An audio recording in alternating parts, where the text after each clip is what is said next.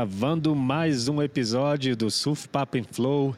É, e agora com um, um, convidado especialíssimo, Johnny Cabianca, o shaper é, famosíssimo, né? É, eu diria um dos shaper que, que não tem tanto é, é, é, exposição, mas é um dos, com certeza, se não o melhor, e que já, que já tem muita história no surf, né?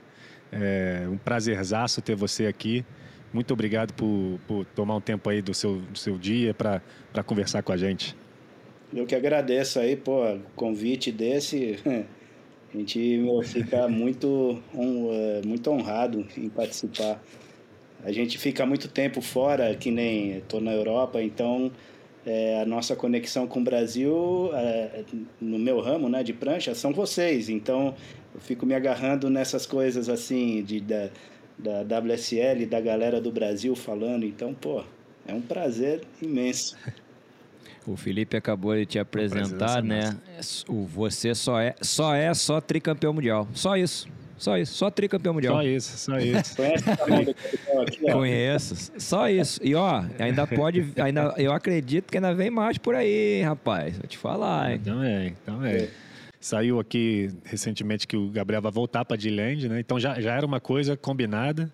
E aí ele volta agora direto, né? Sim. O, é, é, eu tenho Agora, dia 6, ele deve estar tá já embarcando para a Indonésia. E uhum. eu tenho já que terminar o quiver dele. Eu vou chegar segunda-feira lá na, na Espanha é, para já fazer a logística de entrega e tal. E agora eu não me adiantei para El Salvador. Inclusive, uhum. eu vou estar tá em El Salvador porque tem uma fábrica nova de prancha lá. Vou estar tá com o Márcio. Ah, legal. Lá, no, lá legal. em Sunsal, não conheço, eu não conheço ali El Salvador. E eu já vou estar amanhã conversando com o Gabriel para ver se ele continua El Salvador, não sei, não sei. Uhum. Porque o que legal. quando é, o, o corte é, de, é, depois de El Salvador. Depois de Margarete. Depois, depois de Margaret. Ah, depois de Margaret. Então, então, tá, é. então tá. Então ele já é, vai começar. Então ele entra como wildcard é, é. no segundo, no segundo, no segundo, na segunda metade. Né? Isso, ou seja, ele pega toda a pedreira dos dos Isso, ele vai, ele vai entrar sem, sem pontuação, exatamente. É, sem pontuação, é. com todo mundo que já vem aquecido. Na verdade, eu, eu não sei se ele pega toda a pedreira. Eu acho que essa pergunta é o contrário. Eu acho que eles é que vão pegar a pedreira do Gabriel. É, eu acho que o que vai ficar incomodado é a galera do tour. Cara, vem, é. vem uma galera muito boa, cara. Vem uma galera muito legal. É. Os que ficaram, né? Você pega, pô, eu sou meio Sou fã do Felipe, nunca neguei. Uhum. Sou fã do Ítalo, vejo o Caio crescendo. Daí tem todos os John John e tal, tudo, né? E, e cara, mas eu ainda boto ficha no Gabriel para esse ano mas boto muita ficha no Felipe também, cara. Eu também. Eu, é, eu, eu acredito que, esse ano. E me parece que esse ano ninguém leva do Felipe, não. Mas o Gabriel é um cara fora da curva. A gente não pode nunca contar fora. Ainda mais o primeiro evento sendo em Giland, né? Ele, imagina ele ganha Giland, vai dar um gás para ele, meu amigo. Não só ele isso, nunca foi pra Giland, ele falou, né? Fica entre os cinco e vai para os playoffs lá de novo. É vai ser Aí. um playoff daqueles que eu vou querer estar tá lá também ver, cara. Porque. Tem que estar. Tá. Vai ser histórico, né?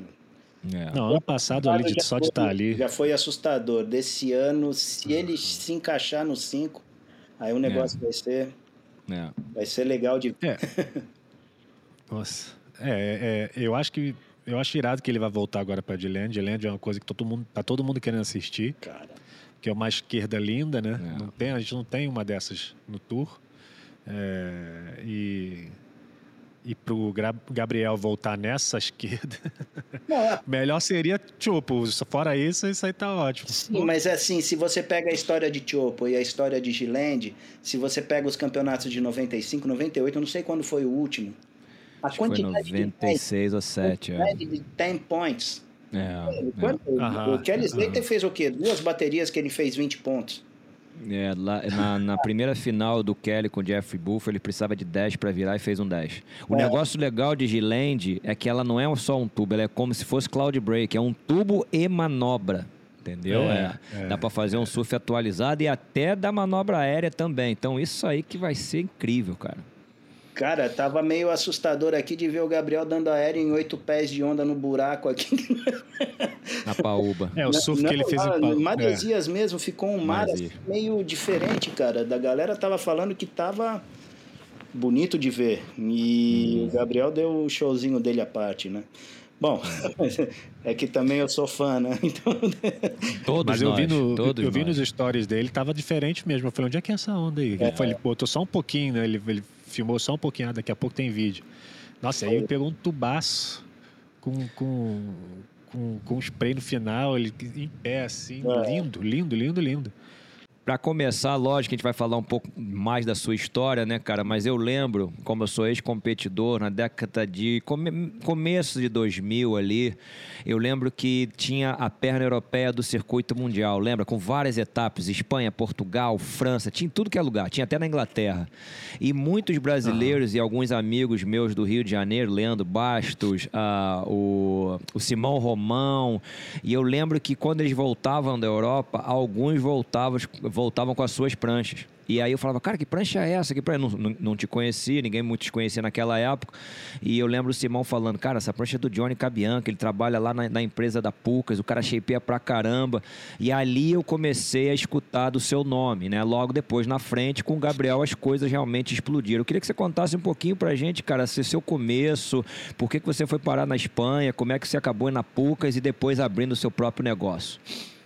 É, é vou tentar ser resumido, né? Porque comecei as pranchas em 1980, então já teve muita história, né? Sou de uma família bem tradicional de, da cidade de São Paulo, então é, sempre escola, faculdade, aquela coisa toda. Então, é, fabricação de prancha sempre foi uma coisa muito assim é, secundária, né? A gente tinha mais obrigação em estudar. Me formei na FAAP em desenho industrial e ao mesmo tempo sempre fazendo prancha, desde 80, 80, 81. Minha primeira marca foi a Summer Birds. É, muito antes, entendeu? Só que eu era Glasser, de 1980 até 1991 é, minha especialidade era Glass. Todo mundo conheceu os irmãos Argolo e tal, o Jânio e Brício. Claro, de Léus. Isso, uhum. é, eles eram da minha equipe, o Tail e o Totó, o irmão dele. Pô, a gente tinha uma equipe assim bem legal. É, anos 80 isso. Depois, anos 90, a empresa terminou, eu fui, comecei a shapear, fazer minhas pranchas e é, passei 91, 92, 93 e já uh, conheci o Luciano Leão, que todo mundo conhece. Uhum. O inventor é o mestre do máquina, computador. Isso. Inventor da máquina DSD e eu comecei a trabalhar com ele num projeto que era justamente a máquina e a gente queria construir uma fábrica. Bom, ele queria construir uma fábrica no litoral, ali na Praia do Camburi, ali eh, no litoral norte, aqui em São Paulo, né? E era uma possibilidade de eu sair da cidade de São Paulo e morar no litoral. Foi quando a gente mudou para o litoral. E a máquina começou a funcionar e a máquina teve um êxito assim estratosférico, né? Vamos falar. Tanto é que você que é, vocês que são leitores assim das revistas antigas, Surfer Magazine de 2001, uhum. os 10 maiores, as 10 maiores é, invenções invenções do surf. Uhum. A primeira da década das décadas anteriores. Sim, sim, sim, sim. É, DSD não, foi FCS. E a segunda, a DSD do Luciano Leão. Então é, tá foi muito importante. Um grande, é um, um, grande nome no surf mundial. brasileiro tá aí, sempre escrevendo bem. É, é bom, a partir disso eu comecei é, a tecnologia primeiro foi muito vendida para fora do Brasil e vinham muitos é, estrangeiros né, conhecer essa tecnologia lá na Praia do Camburi mesmo. É, o próprio Márcio, da Sharpai, veio Mark Biolo, Jeff Bushman, uhum. veio um monte de gente. Eric Caracal, que acabou virando sócio do Luciano na, no, na, através do Havaí e tal. É, e eu comecei a ter esse contato direto com esses caras. E é, como foi chegando final dos anos 90, já começo dos 2000, é, foi meio desgastando o meu. eu com o Luciano, ele começou já a não aparecer mais na fábrica, ele mais vendia máquina do que fazia prancha, daí eu resolvi também seguir minha carreira solo, né? E ele mesmo, o Luciano, falou: pô, por que, que você não vai para a Europa? E eu achando assim que a Europa era. Não sei, tem onda na Europa. A gente no ano ah, 2000, né? E a, naquela época. E a gente. Naquela época. E eu pô, ouvia falar, né, de Mundaca, é, uhum. Aquela coisa, né?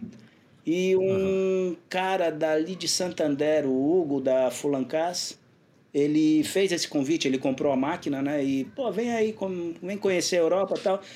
E, cara, tinha uma coisa muito legal que é, eu tinha a cidadania italiana, mas eu nunca tinha usado, eu nunca tinha saído do Brasil. Eu... Então, beleza, vamos conhecer cidadania italiana. Então, uma facilidade enorme de, de viajar por aqui, né? Com um passaporte daqui. E eu fui primeiro lá para Santander, é, Hugo da Fulancas.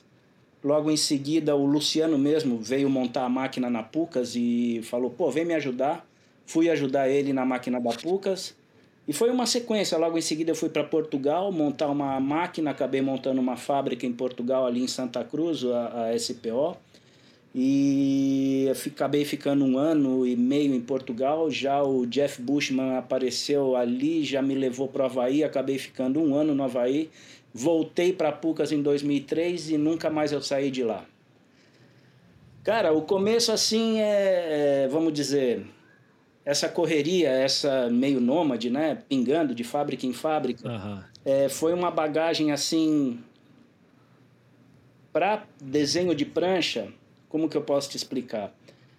É, os shapers tinham que conhecer a tecnologia nova. Então eu era de uma maneira assim mais é, dura de falar, eu era o cara que copiava as pranchas para eles e transportava para o sistema DSD, o SurfCAD. Uhum. Então uhum. eu me especializei em copiar medidas. Para você ter uma ideia, em 98 foram as primeiras Channel Island que chegaram lá na fábrica do Luciano em Camburi, que era as mais que mais vendiam, Cabord, MBM, e as do Rob Machado. E essas pranchas vieram para mim da, da Califórnia, eu tinha que copiá-las para começar a uhum. produção. Depois chegou o Matt Biolos também lá em Camburi, eu comecei a copiar, copiar, copiar. O que, que era para mim? Copiar a prancha. E eu tinha que fazer uhum. o quê? Testes, né? Você copia pontos, é, passa uhum. para a máquina, corta, vê, o shaper olha, analisa tal.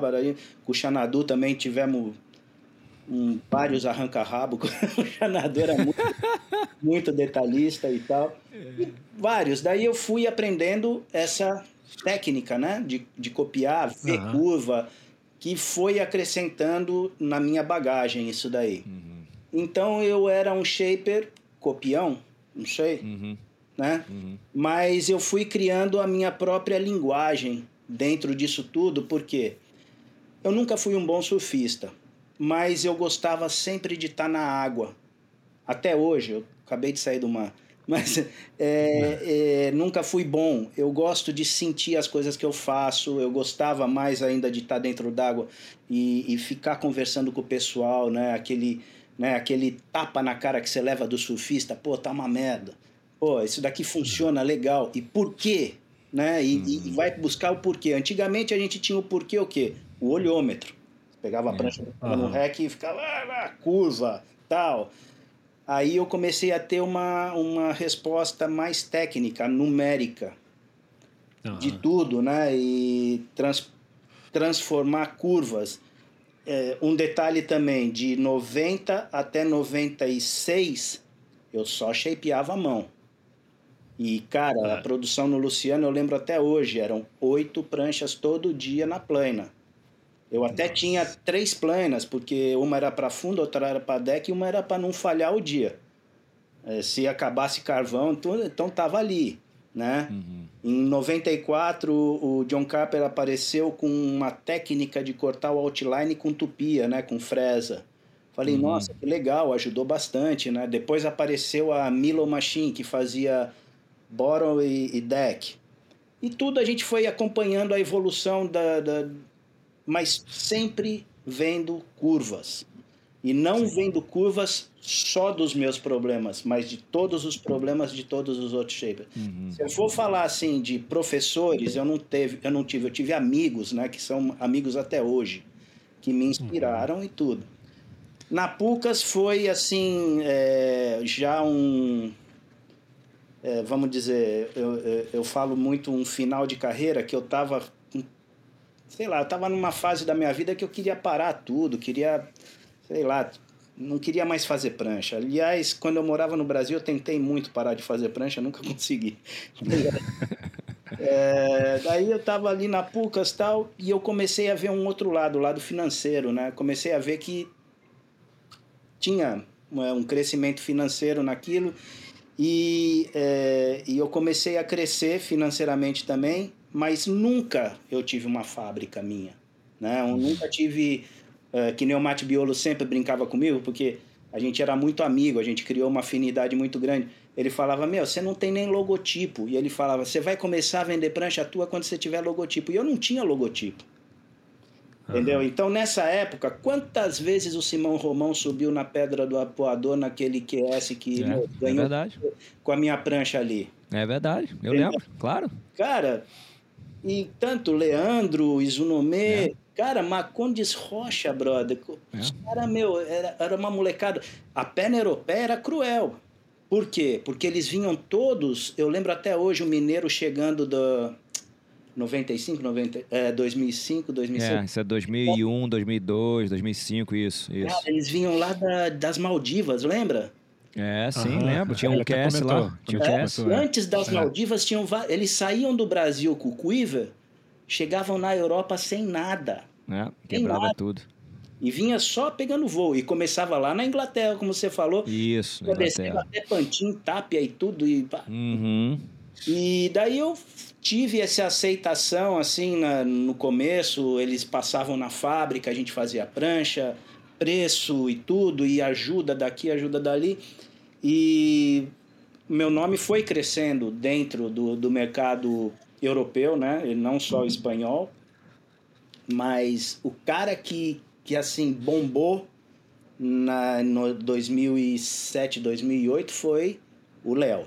O Léo Neves quando é. ele chegou aqui que ele é, o Léo Neves, é verdade. Também. Aí ele começou a usar minhas pranchas. Cara, logo depois do Léo eu tava entrando na minha sala de shape, tinha um gorila parado assim. Who is Johnny? Eu falei, it's me? Alexandre Garcia, cara. Olha, cara. Começou, cara, a trabalhar comigo, cara amarradão, cara, pô, vamos, vamos criar isso, vamos fazer aquilo tal. E, e eu fiquei meio me especializando nesses 96 quilos, 1,90m e não sei uhum. quanto, umas pranchas. A prancha tinha que ser sensual, né? E esses caras, brother, usavam uns, uns barcos, é. né, cara? Léo uhum. 96, é. 95 quilos. É, a cintura larga, pé muito Isso. grande. Já o Sunny já era mais ombro, o peso, o pêndulo dele era mais em cima e um power surf assim. Então, pô, 95. Isso tudo, eu tinha saído de Maresias, que eu morei em Maresias até 2000, até 2000. E claro, você mora em Maresias, você conhece todo mundo. Eu era amigo do Charlão, amigo do, uhum. do... A gente andava sempre junto, com Simone e tal. E claro, você vê um Gabriel Medina na época, era um moleque mais do, dali do bairro de Maresia, né? Ah, Como que você ah. vai acreditar nisso, né, cara? É. Como você é. vai. Assim, e, e, cada vez que eu voltava. Na, né? Cada vez que eu voltava final do ano, Natal e Réveillon, eu ia lá visitar o Charles, ia visitar a Simone. O Gabriel já estava competindo, cara. Gabriel, em 2000, em, ele tinha 13, 14 anos, já ia para o Nordeste, ia para Floripa, e eu uhum. pô, não via muito, não perdi esse contato assim, né? Foi quando ele apareceu depois da Praia Mole que ele veio ficar lá em casa em Zaraus, que eu moro ali em Zaraus, né? Uhum. 2009, e daí começou tudo. É, e ainda ganhou o King of the Groms lá em Rossegó com as suas é, pranchas, fazendo duas notas 10 na final contra o Caibelli, aí o negócio foram, Foi embora. Foram cinco, not cinco notas 10. Durante o evento, é, durante o evento. Aí durante depois o resto é história, essa história todo mundo conhece. Foi. Legal, é. bacana, ótima sua história. Agora, vamos lá, o começo do trabalho com o Gabriel. É, você começou, ele tinha, se eu não me engano, 14, 15 anos de idade. Hoje ele tem, se eu não, acabou, tem 28, não é isso? 29. É, 28. 29, 28, é, tem 28 é. anos. Esse, esse tempo todo, a gente sabe que ele ganhou peso, ele cresceu, ele era um menininho quando você começou a, a fazer prancha para ele, provavelmente com 55 quilos. Hoje ele tem 85, que é mais na média que você está acostumado. Sani Garcia e Leonardo Neves. Como é que foi esse desenvolvimento com o Gabriel, cara? Cara, é muito difícil, né, quando você pega uma uma, uma pessoa em transição do, do body type, do, do tipo do corpo, né? Corpo, né? E o, e o mais impressionante, assim, quando você acompanha o crescimento do... Tem criança que cresce com a cintura para baixo. Eu vejo muito pessoal aqui do litoral, eu não sei se é porque eles andam muito tal, eles crescem muito é, bunda, perna e pé fica grande. Lógico, cria tronco, tudo e força. E alguns atletas assim que eu vejo, eles crescem também, é, ficam mais fortes em cima. O surf antigamente não desenvolvia tanto perna, né? O hum, surfista uhum. antigo dos anos 70, 80 era mais ombro e braço. Bom. E perna fina, é verdade. E perna fina. É. Agora, é. você pega um atleta que nem o Léo na época, que já era meio pinguinzão, meio oquilupo, né? E daí, quando veio o Gabriel, eu olhava ele assim de longe, ele, ele já tinha essa tendência também de criar um pouco a base é, mais embaixo, né? O pêndulo mais embaixo. Então, ele tinha uma prancha. Eu falava assim, pô, não adianta eu começar a fazer um foil muito, é, muito refinado, eu tenho que começar a trabalhar o, o meio da base dele. Daí, analisando, ele era uma pessoa que se movia muito entre aéreos, né? A base dele vinha mais do, do da ponta da rabeta até o bico. Eu uhum. olhava assim, tinha vezes que ele voltava de aéreo com o pé no bico e ainda fazia uma manobra com o pé no bico. Eu falava, caraca, uhum. como que eu vou fazer isso, né? E, e ia funcionando. Então eu tinha, eu não podia fazer, a gente chama de flat spot, eu não podia fazer transições de curva muito radicais, tinha que ser uma coisa muito mais limpa. Suave. É. Aí existe uma, uma técnica né, que, é, é difícil de explicar, mas dá para entender. O que determina uma curva perfeita são dois pontos. E muitos shapers têm paranoia e criam mais pontos. Uhum. Eles querem chegar em um ponto numérico. E quando você cria mais pontos, você cria flat spots. Acaba é, é. Você acaba criando uma transição entre um ponto e outro. E eu comecei a me dar conta que, que eu precisava achar, primeiro, o centro da base do Gabriel na, na transição, aonde ele trabalha o, o, o movimento, né, que a base está mais fixa. E eu fui encontrar esse número é, dentro daquela prancha dele do dia a dia, que é a 5,11 e tal, hoje, né? Antes era 5,8, 5,7. Uhum. Bom, e eu achei esse número e eu criei um ponto ali. Então eu tinha uma transição de curva mais quebrada ali. É, para ele e muitos outros surfistas acabaram se adaptando também a essa prancha. E eu acabei criando esse modelo para ele, né? Que da, tem aquela história da DFK, que todo mundo conhece, que é da Free Kid, eh, Martin Porter, que ficou ah, maluco com, com o moleque. Bom, e depois disso a prancha ficou high performance e tal. E o que, que eu tive que fazer? Eu criei essa curva de fundo, que é a curva da longarina, né, do, do centro, e criei a curva da borda, que é o que determina os concaves. Desde 2005, eh, desde 2009 do King of Grommet, que é a mesma curva, essas duas. O que eu tive que mudar foi a distribuição do bico, centro e rabeta, uhum. para se adaptar ao crescimento dele. Ao peso justamente isso que eu trabalhei até hoje, né? Que eu venho e esse modelo tem tido muito êxito assim entre os surfistas é, performance de campeonatos e tudo, quando o mar tá bom e tudo.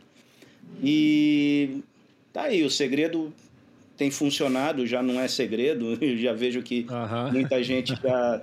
E é aquilo, né? Vem, vem acontecendo as coisas boas aí com essa prancha. Ela tem funcionado desde Demais. meio metrinho até ter a rupo com 10 pés. você acabou de falar mais ou menos que ele usa mais ou menos o mesmo modelo o ano inteiro, dependendo. Sobre o, Quiver que você vai fazer para ele agora, para a Giland, na sequência para El Salvador, tem mudança de borda, tem mudança de volume ou é mais ou menos a mesma coisa? Pois é, dentro da, daquilo que eu te comentei, né, que eu, eu vim trabalhando muito a curva de cima né, do deck para adaptar o volume, eu também altero, dependendo do pico, eu altero borda. E chego hum. a, a, a, alterar também a angulação de quilha. Ah, Por exemplo, legal. quando vai para Tearrupo, é, eu já vi que a borda é muito faca, né? Eu querer dar muito drive na, na prancha, ele acaba perdendo um pouco da, do balanço dentro do tubo. Então eu deixo uma borda meio cheia para ter a roupa e funciona. Não sei por quê. Porque tavarua antes, eu deixava a borda bem pinch, né? Bem é, meio old school, é, deixando mais soft em cima, para dar mais drive. E dava um drive legal. Só que a onda de tavarua não tem muito a ver com a de, de ter a roupa. E deu certo, e deu certo. Cara, o Avaru, ele nunca usou prancha grande, assim, 6 e 1, acho. Em Terra-Roupa ele, usava, ele usou 6 e 2. É, e, e isso, né? É, as pranchas que ele vai passando o ano, tá entre isso, 5, 11, 6, 0, uhum. 6, 1, aquela, aquele campeonato que ele ganhou do, em Jeffreys Bay. Esse último que do, ele... Do Ítalo. Ah, tava grande, Ítalo. tava bem grande. Tava de 6 e 1. Tava de 6 e 1, borda bem redonda para uhum. aquele ah. tipo de onda. É, eu deixava a borda chegar redonda até mesmo quase perto da rabeta, deixando só a rabeta mesmo com, com bastante edge. Então, uhum. é, funcionou. Para Jeffries funcionava. Então, eu vou trabalhando nesses detalhes assim, dependendo do pico. Uhum. E, e ele já. Cara, é muito subjetivo, assim, porque às vezes ele pega a prancha que ele usou em tal lugar, daí ele fala, pô, essa prancha encaixou bem na, no outro lugar também. Puta, vai ah. entender, cara. O mundo. É, a prancha é assim mesmo. Prancha é assim mesmo. É, quando é, é boa, é boa. Ainda mais quando sente, né? quando sente a onda, a é. prancha.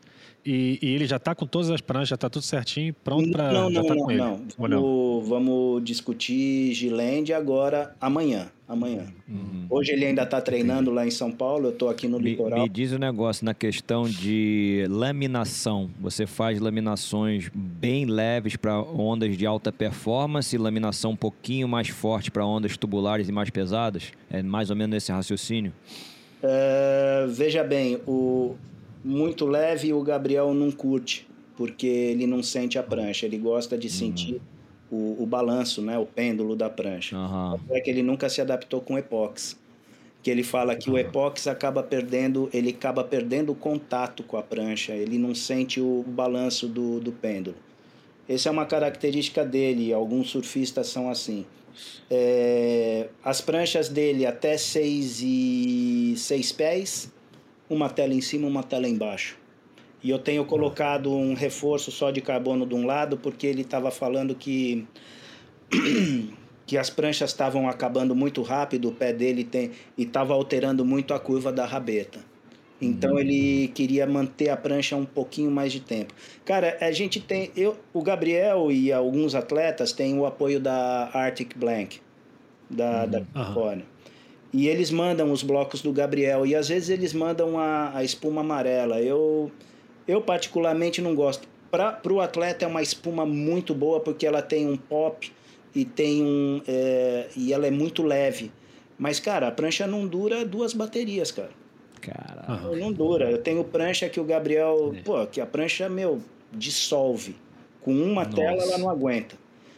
Nossa. E a gente vai fazendo, né, tentar, tentando suprir. A... Eu tenho, eu tenho um, um, índice de acerto bom né, com o Gabriel, que ele mesmo já falou: pô, às vezes eu tiro prancha do, do sacolão, passo parafina, vou para a bateria, a prancha é mágica. Às vezes a prancha uhum. quebra no meio. Teve uma bateria em Ocegô que ficou famosa ali, contra o John John. Ele quebrou a primeira na bateria, quebrou a primeira prancha no meio, saiu, pegou a segunda, quebrou no meio também Pegou a terceira, entrou, ganhou a bateria. Daí ele falou, pô, essa tá melhor que as outras. Eu falei, ué, mas essa é a, você nunca tinha usado. Ele falou, ah, pois é, acho que é porque era nova. é, e, são, é, e esse tipo de acerto eu, eu acho legal assim, é, eu tento ser consistente, né? Manter a consistência assim. E tem dado certo. Mas laminação, passou de 6, 6 pés, já vai para 6,1, eu já gosto de botar um pouco mais de tela porque obviamente a prancha vai ser para condições mais pesadas. Sim. 6 e 2, 6 e 3, 6 e 4, já aí já são duas telas no, normais no deck. Hum. É, nada de carbono. Cara, esse carboninho que eu jogo ali é só para a rabeta durar um pouquinho uhum. mais e ele é assim bem básico, ele não curte, cara. Ele não Entendi. gosta de, de, de reforço, é, epox, não sei o que. Ele gosta de sentir a prancha, meu, aquilo, a vibração, o pop hum. e isso, a flexibilidade. E tem dado certo. E uma, uma curiosidade engraçada que eu acho, é, queria perguntar. É, os adesivos de patrocinadores dele, quem que coloca? Que é embaixo. já chega para ele prontinho embaixo da. da pô, já vem. Começou já vem, essa moda em 2014, 2015, cara. Teve uma vez que o Charlão apareceu lá na minha casa em Misaral, antes do campeonato de Tearrupo, né? Aí o Quiver tava pronto. Aí temos que adesivar, porque o Gabriel não adesiva, ele não. Beleza, cara eram 15 pranchas. Começamos a adesivar as pranchas às, sei lá, três da tarde, era uma da manhã ainda estava adesivando. Meu Deus. Eu falei, Xalão. Imagina o atleta que fazer vamos isso. Vamos tentar, também, né? vamos tentar resumir a parada. Eu vou botando o que der para pôr de, de logotipo. Você me manda um mapinha e tal e pá. Porque eu tinha visto uma prancha do Owen Wright, que era uma, uma Gunterhund que tinha o logotipo da, da Rip Cool no bico, né? Daí eu falei assim, cara, eu vou mandar fazer esses logotipos. Daí o pessoal da Rip Cool me mandou as artes e tal. Aí na época tinha Oakley, tinha, tinha Nike também, tinha que me mandaram de arte. Mandei fazer seda e comecei a botar na prancha. Ah, foi fazer a primeira vez, falou, ó, tudo com seda agora. Não quero... ah, então é uma seda ali que é, você seda, coloca seda. depois. É, seda por debaixo ah. da laminação. A prancha é, sai. Entendi. A prancha sai para ir para a água. É. Entendeu? Nossa. Então, e sabe uma é... coisa legal, Johnny? Só desculpa ter te interrompido, é porque a seda deixa a prancha mais leve. Que você bota 15 adesivos na prancha, 20 adesivos, você vai botar um peso extra na prancha. E, e, Tô achando e, que escutar isso aqui agora vai fazer assim. Sabe qual que era o pânico do Gabriel? Era as sedas do bottom quando elas fazem orelha e começam Perde a sair. Velocidade. Ele é. fala, meu, tá freando essa. E claro, claro, seda. Claro, claro. E arrancava. Claro. E, cara, e a prancha molhada não tem adesivo que grude. Então é. teria que é. pegar, é. tinha que pegar a prancha, esfregar a toalha e tal, e põe o adesivo de novo. Cara, era um drama. Daí acabou resumindo tudo. É, hum. Botando por baixo. Muita gente. Hoje em dia, assim, virou até um pouco de. É, as lojas me pedem, ah, eu quero a prancha em homenagem ao Gabriel, já sai toda logotipada, hum. já sai. Né? É, é. Teve uma época que era tanto patrocínio, cara, o laminador olhava aquilo, ou eu mesmo, né, laminei muito para ele. Era, sei lá, 30 sedas na prancha. Daí Caramba. vai tomar gel, não vai tomar... Eu acho que o, o, tem alguns atletas que de repente não gostam, porque de repente, assim, pelo menos os atletas de menos um nível menor, né? De, para depois vender a prancha fica um pouquinho mais difícil, mais como o Gabriel. Não no é, caso do Gabriel. É, é. E muitos outros também, né? Mas a, muita gente da QS, de repente, revende. Aí para revender com, com, é, com isso embaixo. fazer um pouco de dinheiro, tá certo. É, é tem Johnny, funcionado. É, Pô, muito a, maneiro. A, a, eu tenho uma curiosidade, cara, que no começo do programa o Felipe abriu falando mais ou menos sobre isso. Você tem um nome muito forte no Brasil e tem um nome muito forte na Europa. Eu, quando eu fui na Europa, França, Portugal, Espanha, eu vi muitas pranchas suas com as pessoas surfando. Só que você não conseguiu, eu diria que a exposição é, nos Estados Unidos, como eu moro na Califórnia, eu e Felipe, e também na Austrália. O que, que você vê, o porquê que você não conseguiu esse mercado e você pensa ainda em expandir a sua equipe ou o Gabriel já consome todo o seu tempo? Ou se tentou, né? De repente não, é. também não quis. É. A gente sempre quer aumentar o número de, de, de prancha, né, de venda. É, mas o que aconteceu basicamente foi. Eu nunca me interessei, é, eu sempre me senti protegido dentro de uma fábrica grande como a Pucas. Eu era um backshaper. Nada, uhum. nada, eu representava ali. Chegou uma época que eu representava 14 shapers. Então eu uhum. tinha os, os meus influenciadores, meus amigos, né? Fazia as pranchas do Mark Richard, fazia DHD, fazia Tilly, fazia um monte de prancha. Tocoro, pô, Tocoro foi um grande mentor até hoje, né? O próprio Mark Biolo. Cara, e eu fiquei nesse, assim, nesse, nessa cobertura. Fiquei nessa, né? Só fazendo o meu trabalho.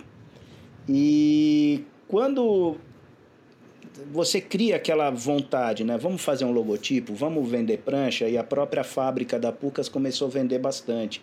Foi quando chegou o Gabriel, teve mais é, procura, né? E tal, e eu comecei o meu logotipo, começou a funcionar bem, começou a crescer meu nome, só que o meu trabalho dentro da Pucas estava chegando num final.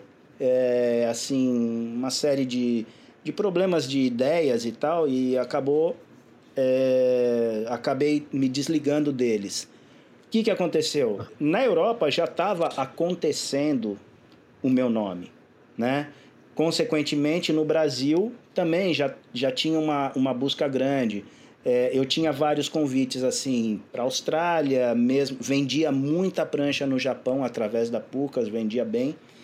E, e, Califórnia, puta, cara, poucas vezes eu fui assim, convidado, assim mesmo pelo Matt Biolos, vamos, vem aí, vamos fazer prancha e tal. Ia, fazia. Nada muito expressivo. Bom, uhum. quando eu me desliguei da Pucas, o que, que aconteceu? Eu tive que é, criar um, um, um novo logotipo, criar tudo, os nomes dos meus modelos, tudo. Me desliguei completamente, né? Eu falei, agora chega, vou começar de novo.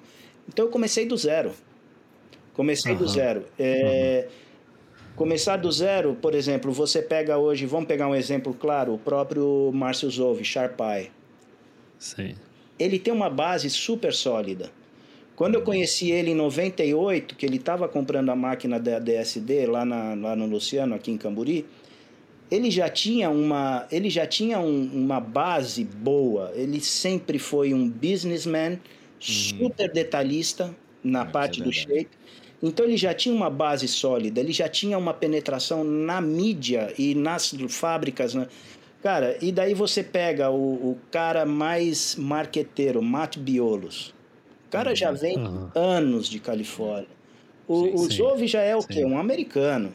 Sim, sim, é, sim, e, sim, e, ele já tem a penetração dele já anos 90. É, é verdade. Agora, verdade. cara, eu peguei já um, uma época difícil e depois eu me dei conta que eu tô. E eu tô num lugar errado. Eu tô na Europa. Uhum. É, que nem às vezes eu brinco com meu sócio. Eu tô tentando vender sorvete para pinguim, cara. Entendeu? Porque. É, o mercado mais difícil, né? A, o, o, o australiano ri da gente. O americano uhum. ri da gente. O brasileiro consome. Tudo bem. Uhum. Consome o que Por que ri? Porque sempre a Europa foi o ponto aonde eles vão pegar o capital. Eles Sim. vão vender o produto deles e pegar dinheiro. Agora, sim. eles nunca vão pegar tecnologia na Europa. Uhum. Eu entendo o que você está falando, sim. O que eu estou conseguindo fazer agora é, é um mínimo, vai, vamos dizer assim.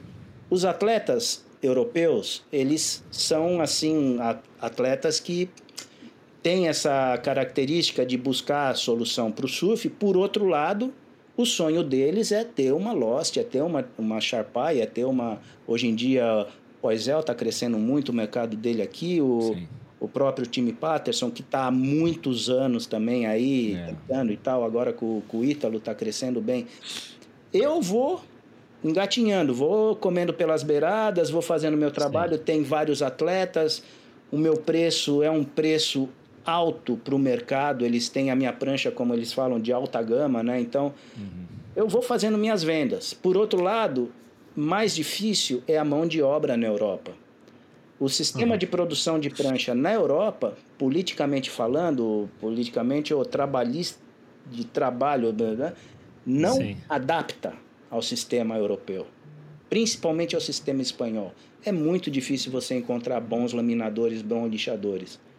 É, 80% são brasileiros, mas já estão em fábricas, entendeu?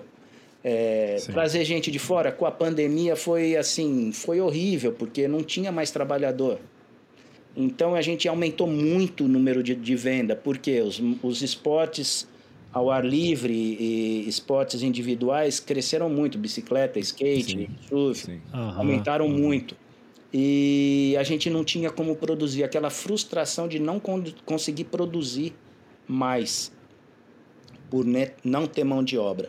Uhum. E mais ou menos isso, a sensação é essa. É, é, eu fechei um bom é, parceiro na Austrália, que é a Surfboard Empire, o David Tarantini, o dono lá queria começar a trabalhar comigo, fui para a Austrália, meu, ficamos, meu, a Surfboard Empire são, hoje são cinco lojas, o cara, meu, muito dinâmico, tudo, pandemia, me cortou, ele falou, é. Johnny, comigo você vai entrar na, na, na, Califórnia, porque ele faz as John Poisel e faz as Matt Biolos tam, também, lá na uhum. fábrica dele. E tinha todo esse plano, pô, você vai crescer a nível global e não sei o que. Cara, pandemia estancou. É, pandemia também... Parou tudo.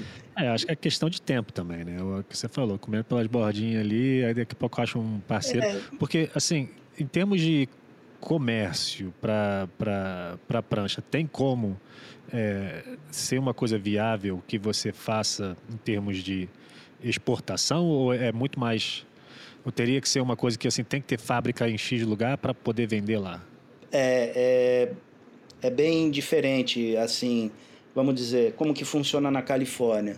O Matt Biolos, ele não tem uma fábrica, ele tem a Decatalyst, que faz laminação, mas o que ele tem é, é ali na Calle de los Obreros, que inclusive o, o time Patterson está em frente, ele tem oito, nove salas de shape, duas máquinas cortando, e todo dia uhum. de manhã vem as furgonetas de várias salas de laminação pegar o trabalho para fazer. Então, quer dizer, o macbiolos não tem que entrar em contato com laminador, com lixador, com fibra, com resina, nada. Ele tem que shapear uhum. e cuidar do mercado. É, prancha de atleta, prancha de loja. Pra, é, Austrália funciona do mesmo jeito. O shaper não tem uma fábrica dele, ele trabalha para uma empresa como uma Surfboard Empire tem, pode até ter um ou outro, mas daí já não são grandes produções, entendeu? Uhum. É, na época uhum. teve a, a Base, né, que era Darren Handley, era Simon Anderson, Luke Short e mais uns outros caras numa fábrica uhum. só, entendeu? E pegou fogo também, tudo ali. Pegou é. fogo a Base? Caraca. A Base pegou fogo. Acabou, Caraca. acabou. Nem sabia. O Darren me falou que ele perdeu um patrimônio de relíquias de prancha que ele tinha nossa senhora. A Pucas também, quando pegou fogo, né? A Pucas, Pucas também. perdeu, é. foi tudo pro espaço. É. O prédio inteiro. O prédio inteiro. É. Isso é porque todos tem muita química ali, tem muita Muito. coisa altamente é, e, é, né? são assim, é, a gente chama de polígonos industriais. Eram, é, no caso da Pucas, muito velho, com instalações muito precárias, né? E que as, cada uhum. vez que o prédio, é, eles tinham que crescer a produção, então ia puxando fio. Hum. Monta outra sala, puxa mais fio, puxa. Então o negócio já estava saturado. É, então foi ah. assim, um estopim e o negócio pegou hum. fogo. Mas Nossa. graças a Deus não, teve ninguém, teve é, problema, não morreu ninguém e tal. E, bom, é só triste, né, de ver. Resumindo, é, hoje em dia a produção de prancha na Europa, é, ela está em mãos de você pega a Pucas hoje é uma das maiores distribuidoras e produtoras de prancha da Europa. Eles estão na, na fase na faixa de 40, 50 pranchas dia. Você pega a Euroglass, né, do Belly. Euroglass. Isso, é, França.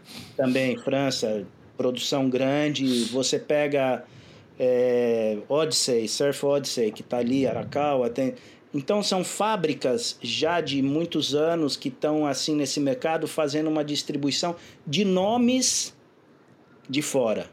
Sim. E eu tô nadando contra essa corrente, tentando vender claro. meu próprio nome na minha fábrica. Uhum, é, então já começa uma coisa meio assim é, difícil, cara, ter que shapear, ter que é, trabalhar com transportadora, ter que ver parte de glass, uhum. ir atrás de laminador e tal. Não que eu esteja patinando, mas é mais complicado. Entendeu? Sim, sim. Eu Fazer entendo, tudo, né? Entendo. É. E vou te falar uma coisa, Johnny. Eu converso muito com o Márcio também, cara. Ele também tem as mesmas dificuldades, viu? Tá difícil arrumar mão de obra, principalmente nos Estados Unidos. É, uma outra coisa que eu cheguei a comentar, ele chegou a comentar comigo a última vez que eu fui na fábrica dele, falou que a nossa geração era um sonho, a gente com 17, 18, 19, 20 anos, trabalhar numa fábrica, nem que seja para lixar, para aprender a fazer conserto, para depois passar para laminação e depois virar shaper. Hoje em dia, essa nova geração não quer ficar sujo. Ninguém quer ficar sujo. Todo mundo quer ficar no telefone o dia inteiro, não quer muito trabalhar, entendeu? Então mudou muito de uma geração nossa. Eu tenho 47, você deve ser, deve ser mais ou menos a, me, a mesma idade que a minha, e essa nova geração não quer isso. Então tem uma dificuldade muito grande. Na própria fábrica do Márcio, cara, a maioria, como você falou na sua, a maioria dos caras que laminam as pranchas são brasileiros. É. Entendeu? É. Porque o brasileiro quer pau pra toda obra, amigo. O cara vai, vai para tudo que é lugar do mundo arrumar um trabalho e fazer um trabalho decente. Cara, Mas ele tem a mesma dificuldade. fábrica na Austrália, cara. Tem brasileiro. É brasileiro. É. Europa brasileiro. é dominado. Cara, hoje em dia eu fico assim assombrado com Portugal. Portugal, é, não sei, é, eu não sei o que acontece naquele país. Estão abrindo mais fábricas. O próprio Márcio está abrindo outra fábrica em Portugal. Tá. O, é, tá. Os dois, o Tico e o Teco, me falaram que estão indo para Portugal também fazer time Patterson. Ah, lá o surf está crescendo demais, muito rápido. Mas, muito rápido. cara, eles já vêm, eles vêm trazendo todo esse monte de trabalhador e tal. É, sabe, é, eu a minha vida inteira, na Pucas, na época, eu cheguei em 2000 e quando eu fiquei contratado direto, final de 2003 até 2008, eu durante cinco anos eu era o responsável em contratar e ensinar a gente lá. Eu só trazia brasileiro, cara. É. E tem brasileiro uhum. lá até hoje da época que eu coloquei os caras. Acredito, e, acredito. E era, meu, e era um entra e sai de gente. Era uma época, eu vou te falar, era uma época boa. Era uma época boa. Uhum. Tinha uma oferta de trabalho. Assim, pô, o cara queria passar três meses, né? Que é quanto dura o bilhete uhum. do avião. O cara saía com dinheiro no bolso. Hoje o papel uhum. reverteu, já não está tão interessante, entendeu? Uhum. E, então a gente começa a meio buscar gente. Eu estou treinando uma molecada local. E é aquilo que você mesmo falou. Os caras, brother, eles para ficarem segurando uma máquina oito horas, aquela vibração, aprender a lixar, o outro com uma máscara lix, é, laminando aquele cheiro. É, não é interessante mais, cara, para um moleque de 17 é, anos. É, não é mais interessante. É. Mudou, mudou. Para um ganhar 1.200 euros de contrato, depois, quando o cara vira bom, o cara ganha extras, pode fazer uma graninha, o cara fala, ah, Uhum. Vou procurar outra é. coisa.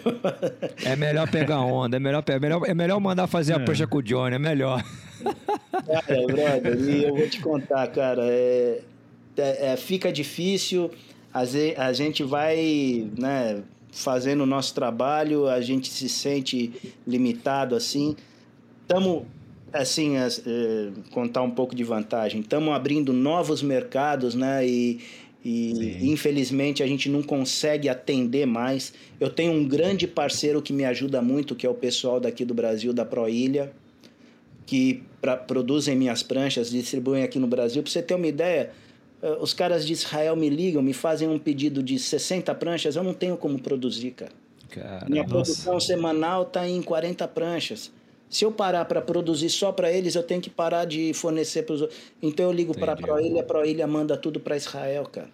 Entendi, Entendeu? Legal, e, essa, e essa logística acaba funcionando. Por outro lado, uhum. eu vendo muito prancha na Coreia.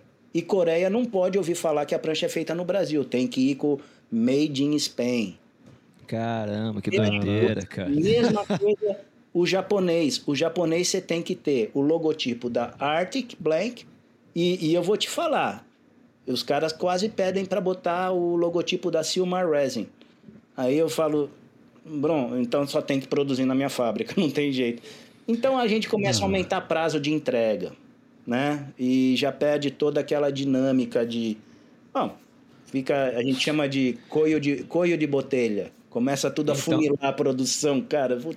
Ah, você, é, acabou é, é de, você acabou de falar uma coisa interessante, por, uh, porque alguns países não querem seda e nem saber que a prancha é feita no Brasil. Eu, como viajei e uh, continuo viajando né, para muitos lugares, eu vejo que a prancha brasileira ela é muito desvalorizada. Por que, que você acha que as pranchas brasileiras são tão desvalorizadas no mercado internacional? Por causa dos anos 80. Hum. Foi é, unicamente por causa disso. E, infelizmente, a atitude dos brasileiros nessa época com relação à prancha. Eu, quando trabalhava na Summer Birds, eu lembro que vinha gente me pedir para fazer prancha. Ah, tô indo para tô indo para Bali, queria fechar um sacolão de 10 pranchas, mas você pode botar logotipo da da Billabong? Cara. Ah, então eu quero botar logotipo da Quicksilver. Põe. Ah, japonês vai comprar. Pô, e quando chegava a perna europeia, que vinha o, o, surfista na época. Esse eu lembro, eu era lembro. Um, é, ele era um vendedor, cara. O cara chegava ali no calçadão de Manaus, botava 10 pranchas, deck, Isso. leste, tudo e vendia para sobreviver, né? E era assim. O Maurício Cole queria matar, né, os brasileiros. Que ele era o cara que morava na época na, na em Rossegó, ele ficava louco com. É. Mas era assim, entendeu? E o que, que acontece? O Brasil, ele nunca se especializou ou nunca teve o interesse dentro do mercado de produzir é, uma, principalmente a resina e a fibra, né? Poucas uhum. fábricas na época usava, usavam Excel ou uhum. mesmo Silmar, era impossível de conseguir. E a gente tinha a nossa resininha. Agora. De barco, de barco, né? Pois é. E a gente barco. era o que na época? Era, a gente era um bons alquimistas, cara. E era resina, uhum. o estireno, o, o, o, cobalto, o DMA, e pá, bota isso aqui. Pra bota... diluir, pra diluir. E, e, deixava a resina preparada, cara. Se vai dar certo. que doideira. E esse era o laminador dos anos 80, 90. A Caraca. prancha tirava do sacolão já tava amarela. Aí, é. aí o. Mas o próprio o, os locais, né, ou, os gringos, os australianos já achavam a prancha. Agora, posso ser sincero, hoje em dia vamos falar de, de, é, de performance, né? 2014, uhum. primeiro título do Gabriel Medina. É, você lembra do campeonato de Tavarua? Não, lembra claro. do campeonato primeiro, o Snapper? O Gold Coast, Gold, 5-9, é, é, solinho que ele ganhou do Joe Parkinson. Bloco Texel. Tudo brasileiro. Resina, resina da Resana, é, T208, e fibra Texiglass, feita em São Paulo. No Brasil. É. Uhum. É, Tavarua, ele ganhou também. Ganhou do Net Young uhum. na final. Bloco Texel, tá, fiz o quiver todo dele no, é, no Brasil. Legal. Tem a Rupo, a prancha estava lá no Instituto. Kelly. Prancha feita no Kelly. Brasil também.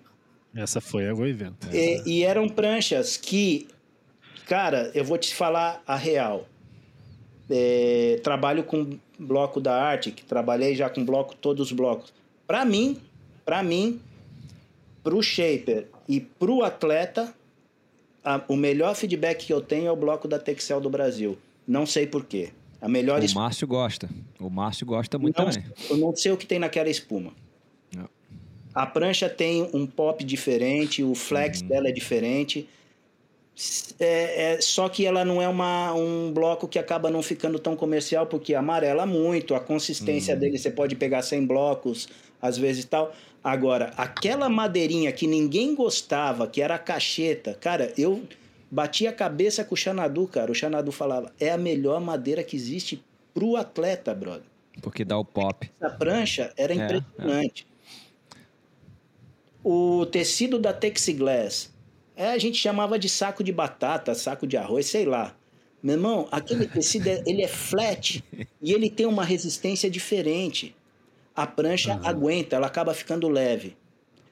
E a resina da Resana, da T208 lá, pô, é, é mais para completar o, a, o kibe, né? Acaba a cereja do bolo. Ah. Cara, as pranchas funcionam, funcionam uhum. bem. Agora, Entendi. é durável? Não sei para bateria, para competir, funciona. Já uhum. ouvi o Márcio falando, você vai conversar com o Xanadu, é a mesma coisa. Quem usa, o atleta que usa gosta. Eu já vi o John John, quando ele vinha aqui para Pollen, e, uhum. o, e o Poisel falava: Meu, só vou shapear Texel. E era assim, cara, e funciona. Vai entender. Legal, legal. Agora, o, no, no mercado acaba ficando uma coisa, sei lá, não tão é, vendável, né? É, é ainda é, continua também... assim, né, cara? Continua assim. É. Não tem valor as pranchas do Brasil, é impressionante. Eles não pagam, não querem pagar nada. Nada. Não. Mas eu digo, mas eu vou até o além também. No, infelizmente, ainda mais, especialmente nos anos 80, o brasileiro em geral era assim, né? A gente não gostava de nada brasileiro e era tudo importado. Sem falar, ah, isso aqui é importado, isso aqui sim, é não sei o quê. Sim, então, essa, acho que essa desvalorização do, do, do, do, produto brasileiro foi sempre em tudo. Então, a galera queria o quê? Billabong. Põe o Billabong aí para falar que é Billabong. É. Lembra que todo mundo queria usar bermuda do Billabong, é. camisa Quicksilver. Níveis do esporte, é. Influência, é. né, cara? Isso é uma influência normal, é uma influência é, que a gente foi um sofre. marketing americano é. que sempre funcionou, né? E a galera de, é, é, é, eu acho que hoje em dia a galera já começa a ser um pouquinho mais consciente. Pera aí, a gente tem umas coisas boas também. Sim, Muitas sim, coisas e, boas. E não é uma, um privilégio só do brasileiro, o europeu também é totalmente influenciável, o japonês, o coreano, é tudo, sim, sim, entendeu? Sim. Eu acho assim, é, o esporte, o surf, é, é um esporte de criação vamos dizer, desenvolvido mais na América. isso, e na Austrália, uma, isso. A Austrália isso. tem uma linguagem própria é, também muito claro. forte, né? uma costa muito, muito surfável. Uhum. E tudo que foi desenvolvido na América teve aquele glamour dos anos 50, 60, e, e o brasileiro veio logo em seguida tal. É, o mercado na, nos Estados Unidos é um mercado consumidor forte, né? Uhum. E já no brasileiro, a gente saindo numa, numa época de repressão política, aquela coisa toda, já era... A gente teve um crescimento muito tímido, né? Nos anos 60, 70, Sim. dentro uhum. do, do esporte, dentro do mercado do surf. Eram pouquíssimas fábricas. Já na América uhum. já bombava, né? Sim, e a indústria, a indústria química americana foi acompanhando todo esse processo de desenvolvimento. A Silmar foi evoluindo, a tela Excel foi evoluindo, o bloco Clark Phone foi evoluindo, tudo, né? E a gente aqui era pouco, sempre pouco. E eu lembro que quando eu comecei a fazer prancha, eu não sabia falar inglês. E eu chegava na loja para comprar resina, eu falava, ah, quero resina cristal. Vinha o que viesse né? Uhum. E, e tudo, é, tudo era assim, cara. A gente era, que nem eu brinquei, a gente era alquimista, cara, misturando uhum. coisinha. Uhum. E Sim. o cara falava, você leu o artigo da Surfer? Eu, aham, pra não falar, puta, não fala inglês, brother. Uhum. Ah, lá ensina como lixa, como... Cara, era... Nossa, a prancha é. era, um, era uma merda, cara. A Entendeu? distância era muito grande antigamente. Hoje era em dia essa distância foi quebrada, né? Foi. Sim. Hoje em dia, quais são os melhores shapers do mundo? Para mim são os brasileiros. Porque eu te falo, existem os caras que assinam prancha e tem o logotipo. Márcio, é, Xanadu, eu, tamo ali. Agora, o que tem de back shaper bom, cara, bom, que tá dentro fábricas, das né, fábricas, solucionando o problema de atleta, e, uhum. e, e, só que eles não põem a cara para bater. É, é. Que era eu no 2003, 2004 até 2008. Tava protegido ali no meu canto. Agora, ali o Matt Biolos, o moleque, é, o moleque ali de. O Davi, que faz a, que é responsável lá na, na Pucas pelas pranchas. O moleque é super bom, cara. Tem muito atleta competindo com prancha dele. Tem o Tuti Sim. Bragantini também no Brasil, que faz um bom trabalho pro Matt. Pô, o, o, o Márcio Domingos aí em São Paulo também, fazendo as pranchas pro, pro Miguel e tudo, pro Márcio Zolvo, né? Então, uhum. é, Pô, cara, tem uma quantidade de cara bom, lixadores e laminadores, tudo. Agora, cara, a aceitação ainda a gente é muito colônia para é, ainda é, tá desenvolvendo é, é. é. tá desenvolvendo é engraçado você estar tá falando isso para pra, gente agora aqui cara que o Adriano quando ganhou a última vez em Saquarema ele, eu conversei com ele e falou: André, o cara que faz as minhas pranchas aqui do China Island, na época ele era patrocinado pelo China Island, no Brasil, as minhas pranchas são muito melhores as feitas no Brasil do que as feitas na Califórnia. O Adriano falou isso para mim. Ou seja, é, é um back shaper brasileiro que fazia as pranchas. É o Rodrigo Silva, né? Lá de Santa é, Catarina. Eu acho que sim. Ele me falou o nome, eu não lembro, mas ele falou, cara, minhas pranchas estão mágicas. Ele ganhou em Saquarema justamente com uma prancha feita pelo brasileiro lá da fábrica da China é. Island. Então, pô, bem bacana isso, cara. É, é só fal... provando realmente que a sua teoria está certíssima, né? Não, é, é acho que assim, é, é, claro de ver, né? A qualidade da, da mão de obra, né? O brasileiro é, é fino, é fino. A gente tem uma... É, bom, Existem, não vou generalizar, mas a gente tem uma elegância, uma postura dentro das fábricas que a gente acaba cativando os donos, né? E a gente uhum. faz um trabalho sim, sim. assim querendo querendo demonstrar, né? Eu passei a minha vida inteira querendo demonstrar que eu sabia fazer e queria é, fazer é. fino. Pô, é... bom, foi uma fase boa. tá. Que bom. que bom. E hoje, tá, tô, puta, é, tá essa, essa, esse entra e sai de atleta e eu tô com uma galera nova ali e tal. Eu tô tentando investir em molecada nova e, uhum. pô, e o Gabriel, assim, também tem me ajudado também. Ah, olha esse moleque, olha outro e tal. Uhum. É, no, dentro do CT, eu acho, assim, muito difícil, assim, de de fechar um contrato com algum outro cara também nem me interessa, porque aquilo que eu te falei, é. eu tô com uma fábrica nova, é, ah. uma coisa pequena, então o Gabriel já tá lá no CT representando. É. Tem um batalhão de molecada nova, então que também tem seu custo, né? E, uhum, claro. E dentro deles apareceram novos atletas muito bons, tanto franceses como espanhóis. E, cara, e também perdi bons atletas. Cara, já ouviu falar da, do Cauli Vast? De, já, claro, claro, claro. Cara, Muito bom. Ah, sim, melhores, sim, sim, Os sim, melhores sim. resultados dele com as minhas pranchas. O moleque fez duas nota 10 em Portugal e tá competindo. Agora fechou o contrato, tava para fazer a oferta, ele fechou o contrato com a JS. E uhum. assim vai, vários outros atletas que passam assim, né, que a gente lembra e gostaria de ter eles, assim. É, é uhum. difícil, assim, né, de, de, de abrir mão, assim, da... Não é abrir mão, é pagar para ter, né? É difícil, cara. Hoje sim, você pega um, um Matt Biolos, cara, batalhão de atletas que eles têm, assim, um serviço bem feito tal. E isso faz com que os outros atletas se interessem mais também, né? E tal. Claro, claro. O próprio Márcio e. Cara, uhum. eu vejo assim, o, o Márcio, se ele continuar desse jeito, ele vai passar rapidinho. o Matt Biolos. Então, ah, sim, com certeza. com certeza. Já, já. Eles não sabem português, é então tá.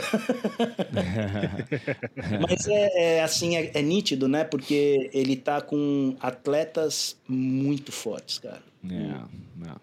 Cara, eu vejo assim o Márcio, eu falo, caramba, hein, brother. Quase que eu fechei com a, com a produção dele lá na Europa. Eu queria fechar, cara. Oh, Mas aí ele já tinha fechado com o, com o Belly.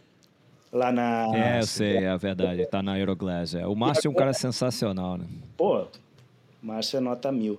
E é. agora ele tá de, com outra fábrica em Portugal também, porque a demanda dele é. é especialmente é, Portugal. Assim, Portugal. E, e, e, vários outros. Fechamos com, a, com o Glen Peng, a Time Country também. Tamo, a fábrica, a Time Country está começando de novo na Europa, então estamos fazendo alguma coisa ali com o Glen e tal, de produção, né? Para, pra, sim, sempre ter uma, um giro dentro da fábrica, né? Sim.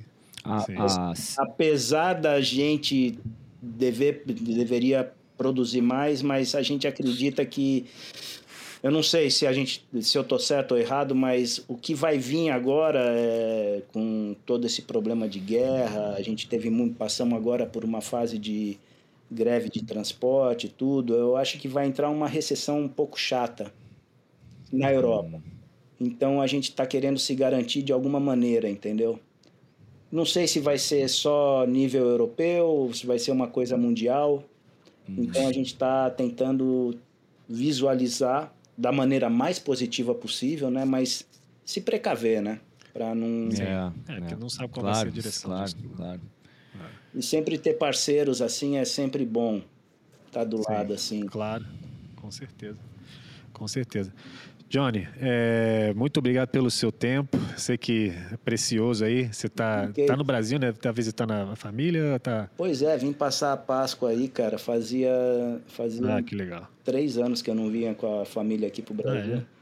E... Eu também, por causa da, da, pandemia, né, cara? Fogo. pandemia. É. Bom, amanhã você tem uma reunião com o homem, pô. Amanhã o bicho pega. No bom sentido. É, não, amanhã vamos lá, vamos ver o que ele tem para falar, né? tem para pedir. não, vai ser isso. Ele e vai vou, tá ver amarradão, eu, né? vou ver se eu faço ele dar um pulo ali em Zaraus para para pegar o quiver dele, porque ali é engraçado. Foi lá que tudo começou também com ele, né? Ali em Zaraus. Ah, é. Ele ficou um tempão lá na minha casa, tudo. Foi bem legal. Que maneiro. Obrigado, Muito meu maneiro. querido. Obrigado pela sua participação, saúde, muita paz Obrigado. e que venda muita prancha e que dê muitas alegrias aí pro, pro nosso povo brasileiro fazendo os foguetes oh. do Gabriel. Legal. Amém, amém. Obrigado. Obrigado, Felipe. Obrigadão. André. Tamo junto. Obrigadão. Valeu.